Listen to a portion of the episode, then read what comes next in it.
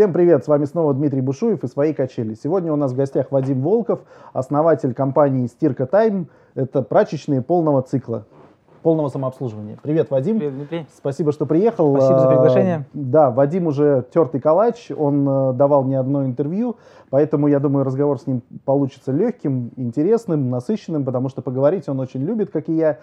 Поэтому давай начнем. Расскажи, как ты вообще оказался в Петербурге, как ты стал предпринимателем. По порядку прям начнем. Но здесь нужно вернуться в 2007 год. В 2007 году я приехал в Санкт-Петербург. Я родом из города Уральск, это то, что в Казахстане. Это там далеко-далеко. А, приехал в Санкт-Петербург, поступил в университет технологии и дизайна и, соответственно, заехал, как любой иностранный студент, в общежитие. И будучи студентом, проживая в студенческом общежитии, я стирал вещи в тазике. И на тот момент, как, а, как, как и многие студенты, я искал тему, где можно заработать, подработать, может быть, придумать что-то свое. И тут меня стрельнуло на вопрос сам себе, а почему у нас нет прачечной самообслуживания? Я подумал, а почему бы не сделать? На тот момент многие ребята меня отговаривали, что это нереально, невозможно.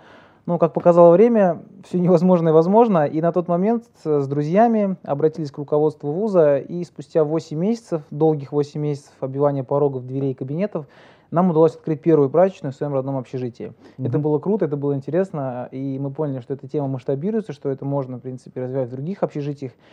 И со временем, спустя в течение полутора лет, мы открыли еще четыре прачечные самообслуживания и успешно работали. Это все было в вузах? Это все было в студенческих общежитиях. Это... На тот момент было очень интересно. Когда мы открывали первую прачечную, э, была идея посадить там какого-то администратора, бабушку, не знаю, купить какие-нибудь машинки, как-нибудь это сделать. Но посчитав, то есть посчитав математику, мы поняли, что персонал брать не вариант вообще, потому что студенты дорого стирать не будут, а если брать персонал, это, соответственно, издержки. Пришла идея, почему бы не сделать самообслуживание. А, иностранные, а, э, в том числе американские аналоги такого оборудования очень дорогие. И мы долго думали, как же выйти из ситуации. Нашли ребят, которые а, учились в IT, там уже заканчивали, ну, mm-hmm. электронщики, программисты, то есть те, кто с микросхемами, в принципе, понимают, что с ними делать.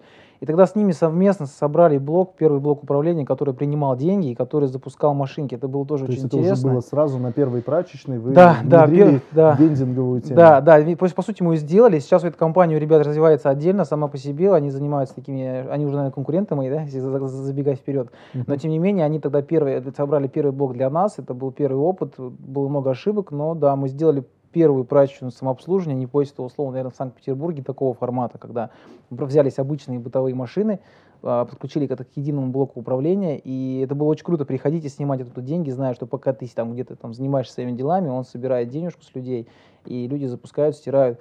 Это было очень круто, это было очень интересно, и с того момента все завертелось, закрутилось, и, в принципе, уже, наверное, спустя 5-6 лет я в этой теме, последние полтора года занимаюсь очень активно, плотно этим вопросом. Ясно. На первой точке сколько было стиральных машин? Пять стиральных машин было, студентов проживало порядка 500 студентов. Ясно. Вложения какие были? А, на тот момент там очень интересная схема, на тот момент нам очень сильно помог ВУЗ. Нет, на тот момент нам помог, помог в первую очередь Селигер. Потом угу. уже ВУЗ, потому что мы на, на Селигере засветились, а нас узнали, в ВУЗе на, нас приняли, уже наконец услышали и даже отчасти помогли закупить оборудование, которое в дальнейшем мы использовали для обслуживания студентов и какую-то часть даже с него зарабатывали. Уже дальнейшее, первые вложения были порядка 300-400 тысяч рублей. То есть эти деньги вложил ВУЗ? Да. Ну, последующие прачечные открывались дешевле, значительно дешевле, потому что мы учили все ошибки, все косяки, которые мы натворили на первой прачечной. Угу. И сейчас можно открываться там за 200 тысяч рублей, я могу это сделать, в принципе, на бытовых стиральных машинах. Есть такие гуру рынка прачечных, которые говорят, что бытовые машинки это не работает, это другая история. Работать на это можно зарабатывать. Нормальная, хорошая бытовая машинка, но через опыт прошли, есть конкретные модели, может работать до трех лет, обслуживать 150-200 человек на одну машинку, и три года она будет работать и окупит себя 10 раз на круг, поэтому это можно использовать, это можно, с этим можно работать. Вопрос просто формата. Ясно. А вот этот вот блок, который вы разрабатывали вместе с программистами, в него вкладывались уже вы или тоже ВУЗ оплатил вам мы, вклад... А, мы сами вкладывались в него, а потом как готовое оборудование уже его продали, то есть непосредственно ВУЗу. И это оборудование все до сих пор на балансе ВУЗа, и все работает, все пользуются, все хорошо. И уже сколько... история прошла давно, но до сих пор это там как-то работает. Ясно. Сколько мозги вот эти стоят в ваших стиральных машинах? А, на тот момент, сейчас, не, сейчас, чтобы не соврать, не скажу, сколько это стоило тогда, было давно. Сейчас угу. там порядка блок вместе с подключением, допустим, тех же пяти машин будет стоить порядка 100 тысяч рублей. То есть блок управления с купюрником, с монетником, с дисплеем mm-hmm. и так далее, и так далее, плюс подключение пяти машин стоит 100 тысяч рублей. Я в том числе сейчас, сейчас тоже продаю это оборудование по России и То по странам некая франшиза, да, уже? Ну, если забегая вперед, сейчас, да, делаем, делаем такой готовый франшизный пакет, очень крутой. Ну, долгое время откладывал, долгое время тянул. Забегая, опять же, вперед, скажу, что на данный момент попал в топ-10 конкурса Forbes э, «Школа молодого миллиардера», и там мне дали наставника, а, человеку номер один на рынке сантехники э, в России. И он мне с первым делом сказал, что нужно упаковывать франшизу. То есть и сейчас под его руководством я это все делаю очень грамотно, как, я, как мне кажется, как, как все это получается. Человека? Олег Аванесов. Это компания ASL, это первый в России производитель э, ванн, сантехники, всевозможные, mm-hmm. всевозможные мебели для ванн и mm-hmm. для ванных комнат. Его, это первая компания, у него, у него первая компания в России, которая вышла на рынок IPO в сантехнике. То есть mm-hmm. это достаточно интересные люди, и э, говоря про конкурс, там, пообщавшись с людьми, которые вошли в топ-10, пообщаясь с людьми там, то есть кругозор расширяется колоссально, то есть ты понимаешь, что ты занимаешься тем, что нужно, но не в тех объемах, не в тех размерах. И сейчас делаем франшизу, меня убедили, что у меня есть опыт, что мне есть что рассказать. Как обычно происходит? Ты думаешь, да ладно, банальные вещи. Я, ну, как за это? Мне часто обращаются люди, так как я много с кем общаюсь, много даю интервью, в принципе, люблю рассказывать про свое дело. Ко мне много обращаются людей из социальных сетей, подскажи, где купить. И так получилось, что я начал потихонечку продавать. То есть сам для себя, я сейчас сам для себя произвожу эти ландроматы, то есть а, машинки с платежными системами. У меня есть программист, у меня есть разработчик мой. А, они для меня делают, в основном, вот буквально сегодня ставим еще один хостел, они для меня производят. И я это потихонечку стал продавать. И когда я на конкурсе от Forbes сказал, что ну, мы это продаем, но не активно, мне сразу задали вопрос, а почему? Почему не сделать франшизу? У меня как-то долго был такой ступор, что, ну, я, наверное, ну, как с этого деньги брать? Вроде что элементарно, купил, поставил, договорился. Оказывается, у людей реально проблемы, как договориться, как собрать информацию. Я это все делал на автомате, беру, беру телефон, прозваниваю полчаса, я понимаю всю картину вообще данного здания, хостел, общежития, неважно. А для людей реально это там проблема. И мне сказали, что это все можно упаковать красиво и продать.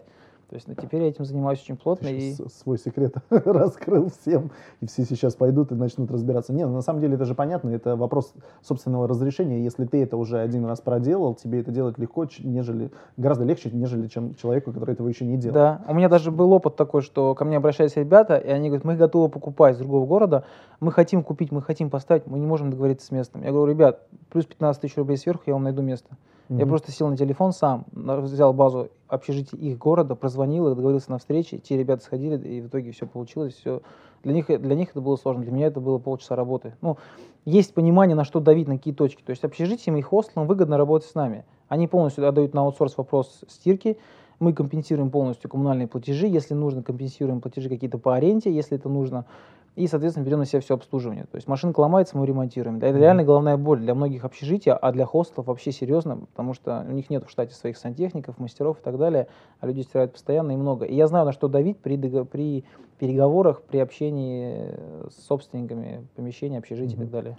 Ты упомянул важный момент, что вы полностью обслуживаете это, и, соответственно, отсюда вытекает вопрос оперативность вашего обслуживания, как быстро вы э, сломанную машину чините или меняете на новую, как вы узнаете о том, что она сломалась, есть ли там э, точки, в которых, ну, например, в хостеле я не думаю, что есть смысл ставить там по пять машин, да, там может быть стоит одна-две машинки, и поэтому для хостела это может быть критично, когда сломается а, единственная машинка. Как быстро все это происходит? А, хороший вопрос, на самом деле, тоже наша боль долгое время была.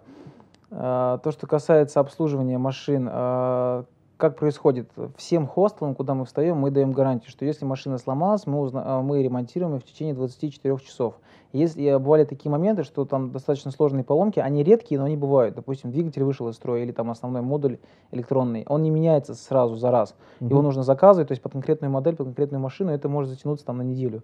Если такие вопросы происходят, что серьезная поломка, мы просто берем со склада, привозим новую машину, ставим, эту забираем. У нас есть а, пару-тройка машин, которые все время на таком резерве стоят. Угу. То есть мы просто привозим одну, ставим, забираем эту, и уже наша проблема, как долго мы будем ремонтировать. Мы ремонтируем, опять ставим на склад. Если вопрос несложный, там зачастую какие-то расходники, то это меняется 1-2 часа, то есть мы просто... И нам звонят, а сейчас нам звонят администраторы либо клиенты, говорят о том, что она сломалась.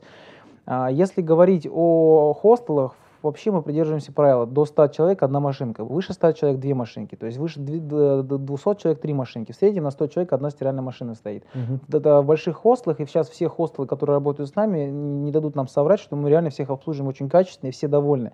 Даже сейчас наступил такой момент, я долго его ждал, когда нам звонят и говорят, ребят, вы работаете там-то, там-то, а мы вот новый хостел, поставьте нам, пожалуйста. Угу. Мы знаем, что вы от 100 человек, у нас там 95, поставите, мы, окей, поставим.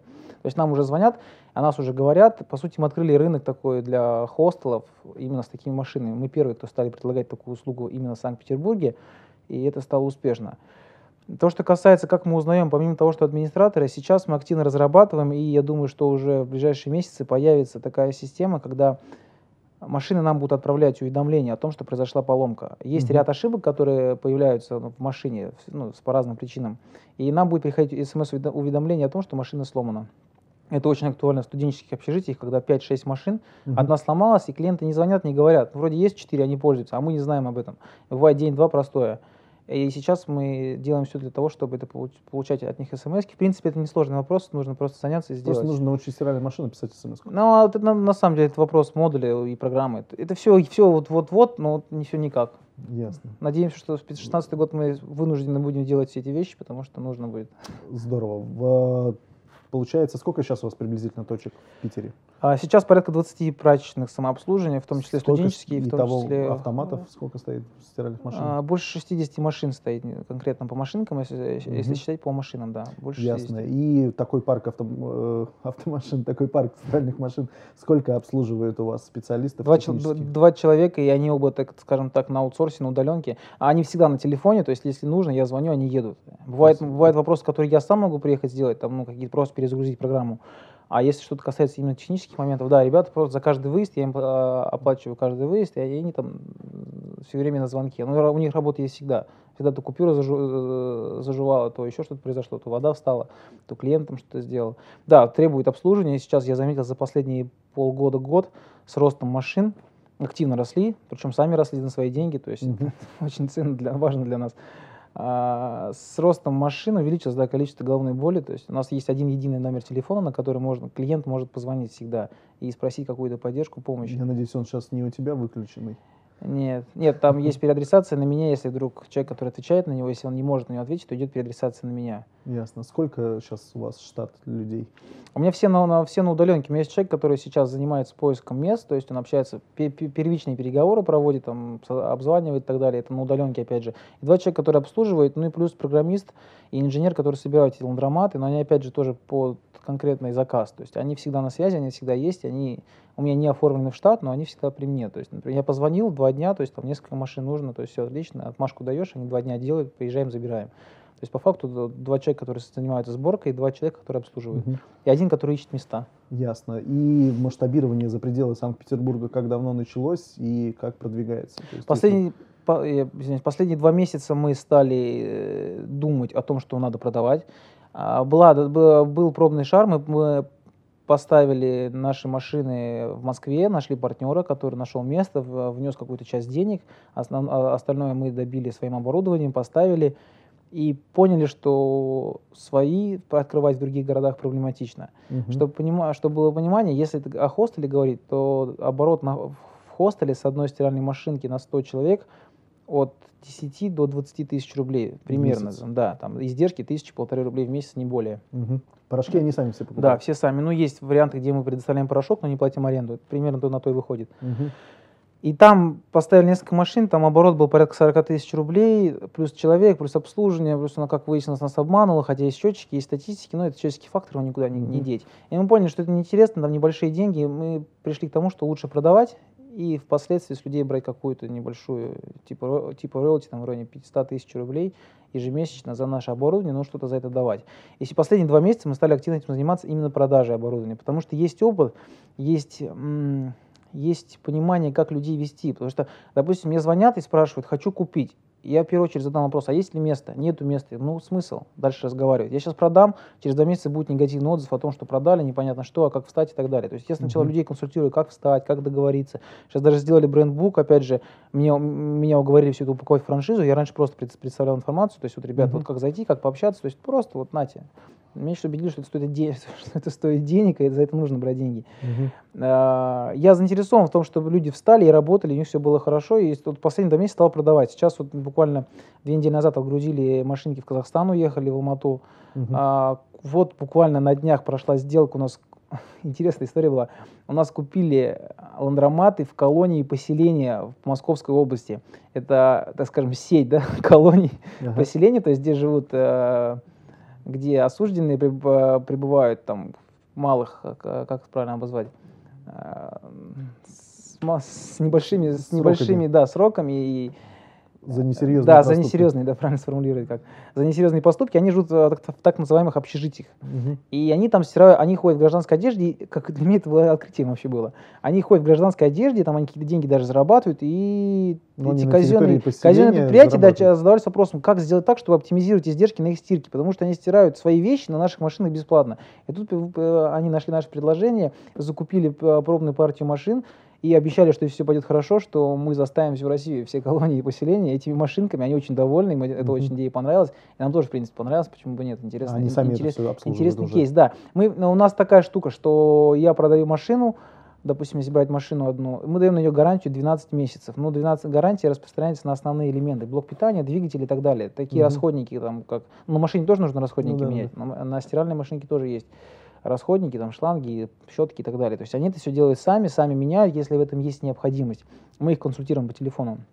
Если происходит серьезная поломка, например, блок питания или какой-нибудь двигатель, а, они нам высылают почтой, ну, скорее, э, ча ча чаще курьерской службы, там за один-два дня мы это получаем, отправляем им э, рабочий элемент и компенсируем э, установку. То есть мастер, uh-huh. там 2000 рублей, например, uh-huh. за установку. То есть отправляем новый, новый какой-то элемент, и, соответственно, компенсация за установку. Это, ну, обычно это происходит 5-7 дней, все, все в общем занимает.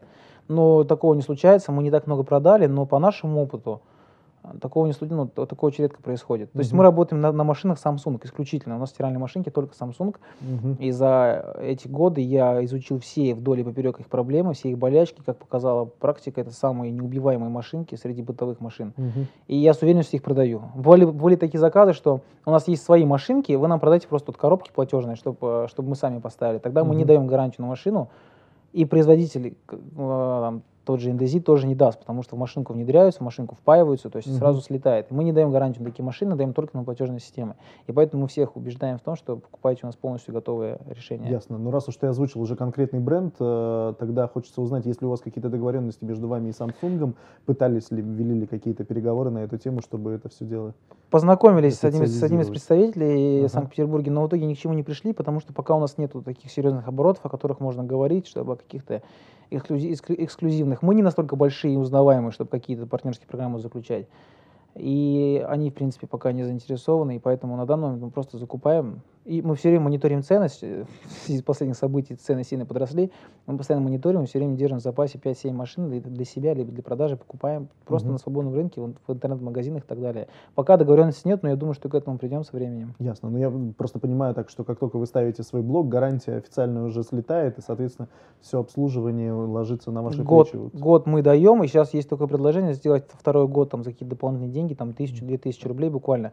До трех лет машина реально работает хорошо, хорошо и нет с ними никаких проблем. Но если, понятно, если пользоваться ей правильно, опять же, мы сейчас сделали такой мануал такой о том, как правильно вообще обслуживать машинку, как часто ее чистить и так далее. То есть угу. есть элементарные вещи, как казалось бы, которые многие не делают.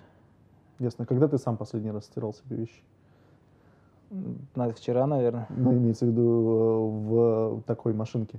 В общежитии, когда жил студент, будучи студентом, я в 2012 году закончил э, университет, съехал с общежития, последний раз в 2012 году. И вообще было это так интересно было. У людей не было вообще машин, а у меня было шесть.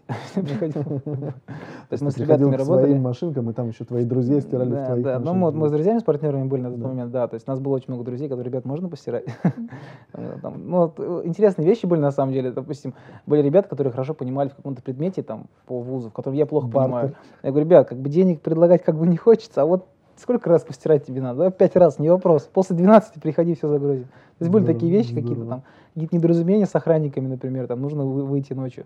Он говорит, ребята, вам же надо форму постирать. Ну, так что сотку тратить будете, давайте закинем. Вроде Да. и взятку не дал, и помог человеку. Да, здорово, бартер. Ясно. Возвращаемся к суровым российским реалиям. Понимаем, что эти машинки стоят зачастую где-то без присмотра, условно, В да? основном всегда без присмотра. Да, и э, были ли какие-то у вас забавные, в кавычках, истории с попытками хищения ваших э, приемников, с попытками как-то обмануть эти приемники, я не знаю, там в монетоприемник с леской кидать монетку там или еще что-то. Россия страна возможностей, да. На Да. самом деле были посягательства, были такие примеры, но из, а, из того, что запомнилось, их было немного. А из того, что реально запомнилось, да, у нас один раз в одной студенческой прачечной с- смогли вскрыть этот блок, и я до сих, до сих пор не представляю, как это произошло, но вскрыли, да, вытащили там небольшую сумму денег, но это был единичный случай. После этого мы стали ставить камеры в таких э, в Мгм. студенческих общежитиях, где большое количество людей. И, в принципе, удаленно можно всегда видеть, что происходит. Был один раз момент. А вообще, ну да, были попытки, но зачастую скажу так, что люди, которые проживают в этом же общежитии, либо в этом же здании, они понимают, что это для них стоит. И украв там какую-то небольшую сумму, они могут просто сломать машинку, она перестанет работать. Нам очень часто задают вопрос, а как быть с вандализмом? Я тоже в первый, в первый год задавался этим вопросом очень серьезно. А потом такой момент был, ай, ладно, сейчас так попробуем, если что, то, то поставим. И в итоге как-то, если вот это, если что, то оно как-то тянется, и в принципе нормально, люди, ну... И есть нюансы, люди чужие вещи забирают. Это Мгм. есть такой момент. Очень часто ты приходишь и видишь там, ребята, верните кофточку там, си- синего цвета, такая, такая, такого числа.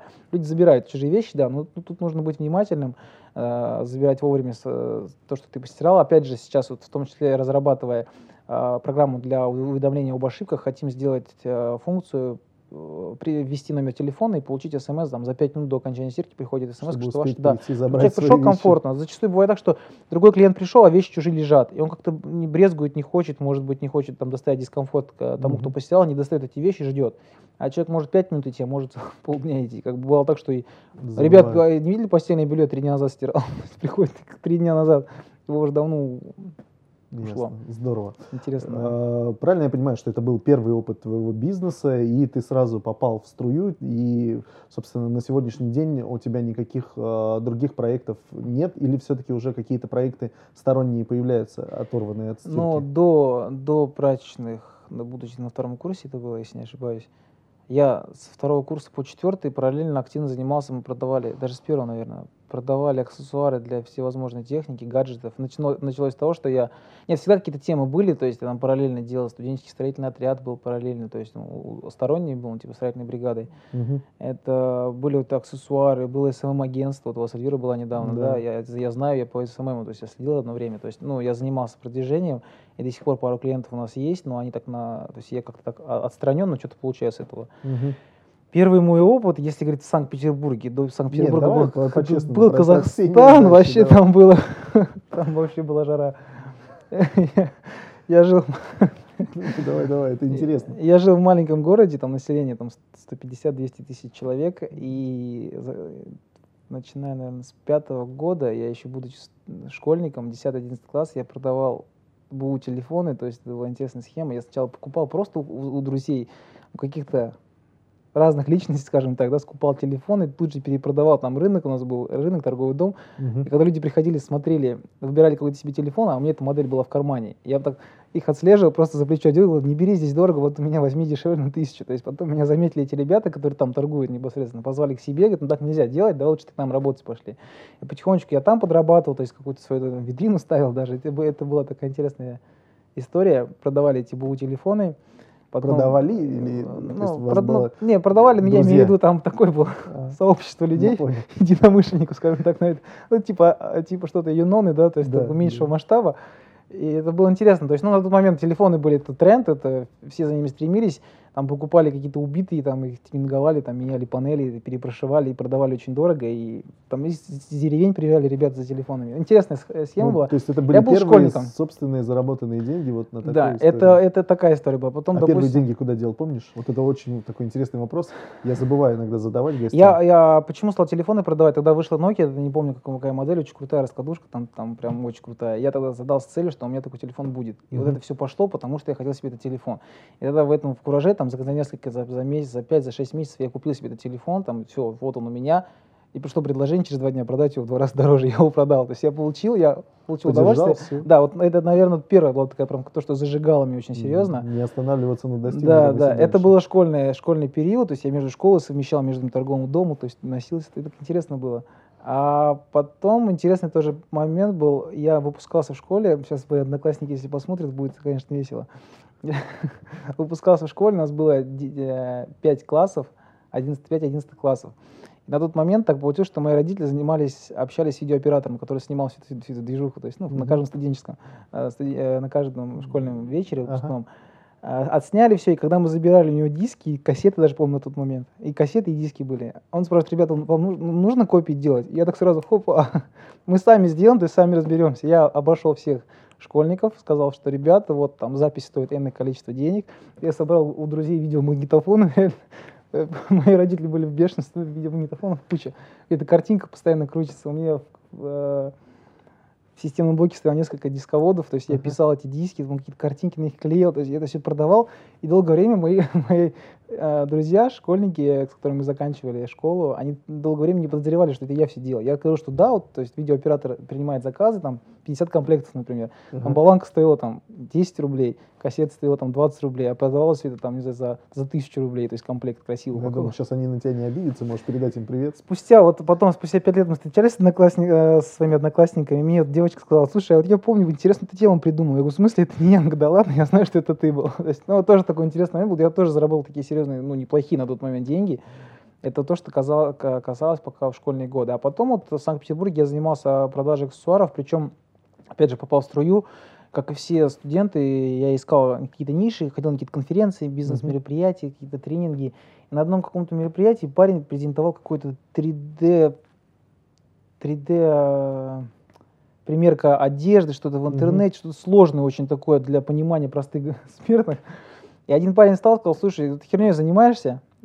На- Начни лучше продавать чехлы для айпадов. Реально, говорит, нету. Я так себе записал, ну как нет? Ну я просто тогда не понимал. А, ну, хотелось себе iPad, кстати, купить на тот момент. Мгм. Ну, надо же вот надо задаться вопросом. Я приехал домой, первым делом, что я сделал, я начал мониторить, я начал смотреть. Я действительно, я нашел на Авито одно объявление. На тот момент Авито уже я юзал активно. Мгм. Я поискал по сайту, ну, там, типа, мобилка там и прочие, там, не было э, нормальных предложений действительно найти э, чехол для первого айпада на тот момент. Мгм. Я зашел на Алиэкспресс, я уже его знал, то есть я уже активно им пользовался, но на тот момент был- не был таким популярным. В России. Да, это был седьмой, восьмой год, наверное, восьмой. И Я просто скопировал четыре картинки чехлов разных цветов, закинул это на Авито, сделал наценку две с половиной тысячи рублей, он стоил там 10 долларов, может быть, Ага. я, ебал, ну, не, не суть. Я просто закинул эти картинки, вот, ну, вот, вот чисто протестить. И все, лег спать. На утро я приехал на, на, на пара к себе в 8.30, к 11 у меня было 20 пропущенных. Все абсолютно незнакомые номера. Я начинаю звонить и понимаю, что люди хотят чехол. Я, это, по-моему, бизнес молодости, я узнал, что это бизнес через, через заднее место, да? Да, да. Наоборот, то есть продаешь то, что, то, чего у тебя нет. Я тогда обзвонил всех всех этих людей, сказал, что они уже закончились, но если хотите, мы вас пишем в предзаказ, и это будет для вас дешевле на 500 рублей, если вы подождете там две недели, три недели. Все согласились. Здорово. Я заказал 10, помню, чехлов а, за свои деньги, на свой страх и риск. Пришли эти 10 чехлов, из, из, 10, ли- э, из 20 людей, которые подписались, 7 в итоге купили, но я понимал, что конверсия будет ниже, да, чем Да, все. да. 7 человек купили, там, с наценкой, там, помню, 2500 рублей, по-моему, с каждого чехла я заработал, мне было просто космос, вот так вот на ровном месте, так, и это было очень, очень, очень интересно, есть я отбил все свои вложения, заказал еще 10, а, создал группу ВКонтакте, начал, начал там закидывать картинки с того же Алиэкспресса и на телефоны, там, и на айпады, и на все прочее, зарядки пошли, все-все-все. И посыпались заказы с контакта. И, у меня тогда группа была на первом месте с четырьмя тысячами человек. То есть я тогда стал изучать, что такое SMM. Я начал загонять туда ботов, там как-то пытался какие-то конкурсы проводить. Там через подставных людей мы эти конкурсы проводили, даже кому-то что-то дарили. И пошла, пошла тема, потом стали потихонечку. Потом я нашел уже на Сенной э, уже такую оптовку хорошую, где люди торгуют. Договорился с ними, что я работаю с ними, но при условии, что если у меня есть заказ, я звоню им, спрашиваю, если да, то я приезжаю, конкретно чехол беру и отвожу. То есть если его не взяли, я его могу вернуть. То есть я договорился, что на, на таких условиях. Они Мгм. продавали мне процентов на 30 дешевле, чем они продавали это, в принципе, в рознице. Мгм.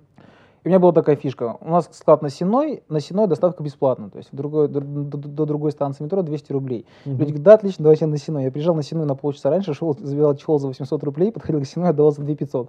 И люди были счастливы. То есть, ну, это сейчас они везде, этим никого не удивишь. Но на тот момент их ну, действительно был, было в, в, в небольшом количестве и сложно было найти. И группа ВКонтакте продавала. Тогда я очень активно занимался, там порядка 10 тысяч человек, было постоянные конкурсы, угу. акции.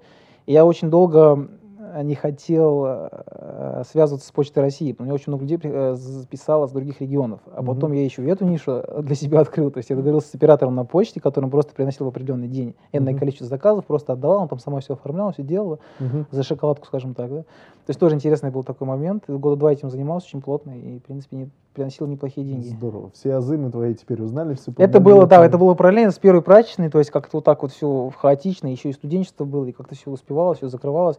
А потом я стал активно заниматься уже непосредственно, да, машинками, и как-то все ушло туда, и вся энергия сейчас там. То есть сейчас это единственный твой проект? Да, я пытался заниматься еще некоторыми вещами, там типа светодиодных панелей, экранов. Нужно mm-hmm. первое время делать все самому. И я понял, что все-таки это то, что всегда стабильно приносит деньги. Даже никакая бы ситуация ни была, хотя сейчас тоже сказывается количество приезжающих туристов меньше, студентов меньше, стали все экономить, но тем не менее это все равно приносит деньги, люди всегда стирают, стирали, это необходимо, это нужно закрывать эту потребность. Например, у нас был такой момент, помню, на каком-то конкурсе, где-то я просто выиграл конкурс «Молодой предприниматель России» в 2010 и в 2011 году в номинации «Студенческий бизнес» в Санкт-Петербурге. И тогда мне, помню, задали вопрос, какой бюджет на рекламу? Я говорю, ребят, вы смеетесь, как, какая реклама? Студенческое общежитие, ну, листочка А4 напечатали, что открылась прачечная, там, вход справа, там-то. То есть все, ну, этим людям надо. Здесь не нужно продавать, навязывать, они сами идут и сами пользуются. И вот, возвращаясь, это то, что действительно приносит деньги стабильно всегда, и вопрос только масштаба, то есть насколько у тебя много их будет. Ясно. Сейчас давай остановим, там сейчас у тебя подходит время. Я уже остановился, запустился. Ах ты ж подлец. А, ясно. Теперь давай подытожим все, что мы здесь сегодня с тобой обсудили. У тебя очень интересный опыт, действительно такой живой, показательный. Э, есть люди по, по ту сторону экрана, которым, э, может быть, не хватает сейчас какого-то толчка или наоборот, которые э, обитают в, в каком-то там в розовом шлейфе и думают, что бизнес это легко. Вот скажи свое отношение к тому, как легко делается бизнес, Э, нужно ли всем заниматься бизнесом, некое пожелание, там, рекомендация или, наоборот, предостережение людям, которые хотели бы заниматься своим делом? Ну, первое, да, как я просто фанат Тинькова, да, мне очень нравится то, что он делает, то, что он пропагандирует. У него есть такая фраза «попробовать должен каждый». Я считаю, что каждый должен попробовать, и хотя бы исходя из того, что а, попробовать для того, чтобы понять, твое или не твое. То есть я очень часто сам в каких-то сомнениях, в каких-то вопросах, я думаю, что лучше попробовать и понять, что это не твое или не пошло, чем не попробовать и долго потом жалеть, а пошло бы или не пошло. То есть не ошибаясь, тот, кто ничего не делает, поэтому нужно пробовать всегда. Это первое. Это второе, то, что касается, легко ли заниматься. Многие идут, есть такое мнение, что вот я сейчас создам бизнес, буду лежать, ничего не делать. Это миф стопроцентный. Нужно первое, с чем я сталкиваюсь в последнее время и постоянно, нужно привыкнуть к тому, что все кругом косячат. Абсолютно все. Контрагенты, доставка, сборщик, кто бы это ни был, с кем ты работаешь, кому ты платишь денег там за первичный продукт, всегда все косячат. Если мне говорят срок в пятницу, я сразу закладываю для своего клиента еще пять, следующую пятницу, потому что я понимаю, что за неделю все что угодно произойдет. Это первое. Нужно привыкнуть к тому, что все косячат, все всегда срывают сроки, тем более в России, все сейчас ссылаются на нестабильность и так далее, и так далее. А то, что касается сложности, занятости, у меня как-то на, на одной из конференций выступал, и ко мне парень подошел и говорит, можно вот с тобой один день провести? Я говорю, ну как-то ничего особенного в этом дне нету, но если хочешь, ради бога. Я так подгадал, что в этот день я заключил новый договор, то есть мы ездили по точкам, там закупили оборудование, заехали на сборку с ним, покатались, покатались, и он так в конце дня говорит, что-то мне не понравилось. Я думал, что бизнес, это вот сел в кальян и встретился, посидел, пообщался, то есть покушал, поездил. То есть, ну, это все, все прелести красивой жизни, да, так называем. А тут надо реально ездить по каким-то складам, по каким-то вопросам, постоянно какие-то возникают, то есть телефон все время звонит. И многие, многие, бывает так, что многим это и не надо на самом деле.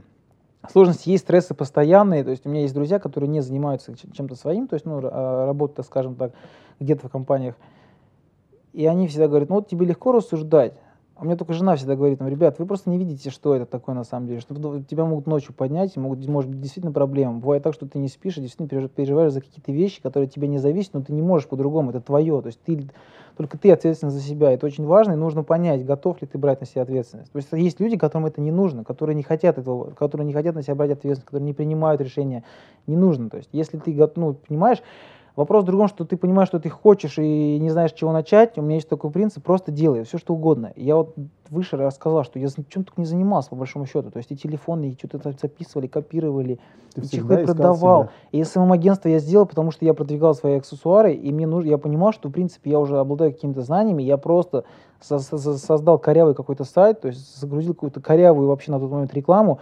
Мне пришли клиенты, которые платили по 30, по 40 тысяч рублей за сопровождение своих групп ВКонтакте. Это было, тут, это было для меня ну, вообще вау, нонсенс. Просто за 5000 рублей украинец где-то на фрилансе это делает, ты получаешь 35 рублей за то, что он просто это делает. Это очень было круто. Все секреты не раскрываю уже. Да, ну это на самом это же опять же банально, да, это просто надо задаться вопросом. И нужно привыкнуть к тому, что нужно во все вникать самому. Вот это тоже миф есть, что сейчас я что-то создам, найму человека, и он все будет делать. И он никому. У Галицкого есть такая фраза очень крутая в передаче с Тиньковым что это все миф, что человек придет какой-то наемный менеджер и будет делать так, чтобы твоя компания росла. Он будет делать так, чтобы его карман рос, но никак не твоя компания. Это тоже нужно понимать, что нужно будет пахать всегда. И чем больше у тебя будет размах, масштаб, тем больше нужно работать. Это факт, это вообще не сто процентов, по-другому никак. Дать какой-то совет, просто делать. Допустим, мне что-то лень делать, я просто начинаю сажусь, сажусь какие-то пишу планы там, на то, что я хочу сделать в следующем месяце, даже не сегодня. Как ты потихонечку разгоняешься, сгоняешься, и пошло-пошло. То есть нужно делать что-то, браться вообще за, за, за что угодно. То есть абсолютно за, за любую тему, попробовать, попробовать ее сделать, попробовать что-то создать. Я понимаю, поддерживаю тебя полностью. Все гости наверняка, все зрители наши наверняка увидели, что ты знаешь, что делать, у тебя много вариантов, что делать. Поэтому, ребят, берите пример с Вадима. Э, обязательно подписывайтесь на наш канал, ставьте лайки, рассказывайте друзьям. Спасибо, Вадим, что пришел. Спасибо, было очень интересно. Да, очень интересно, взаимно. Пока-пока. Всего доброго.